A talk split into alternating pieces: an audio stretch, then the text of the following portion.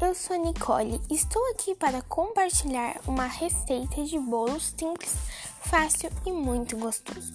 Para isso, vai precisar de 2 xícaras de chá de açúcar, 3 xícaras chá de farinha de trigo, 4 colheres sopa de margarina, 3 ovos e uma xícara e meia de chá de leite. Ah, e mais uma colher de sopa bem cheia de fermento em pó. E vamos para o modo de preparo. Bata claras em neve e reserve. Misture as gemas, a margarina e o açúcar até obter uma massa homogênea. Acrescente o leite aos poucos, sem parar de bater. Por último, adicione as claras em neve e o fermento. Despeje a massa em uma forma grande de furo, untada e farinhada.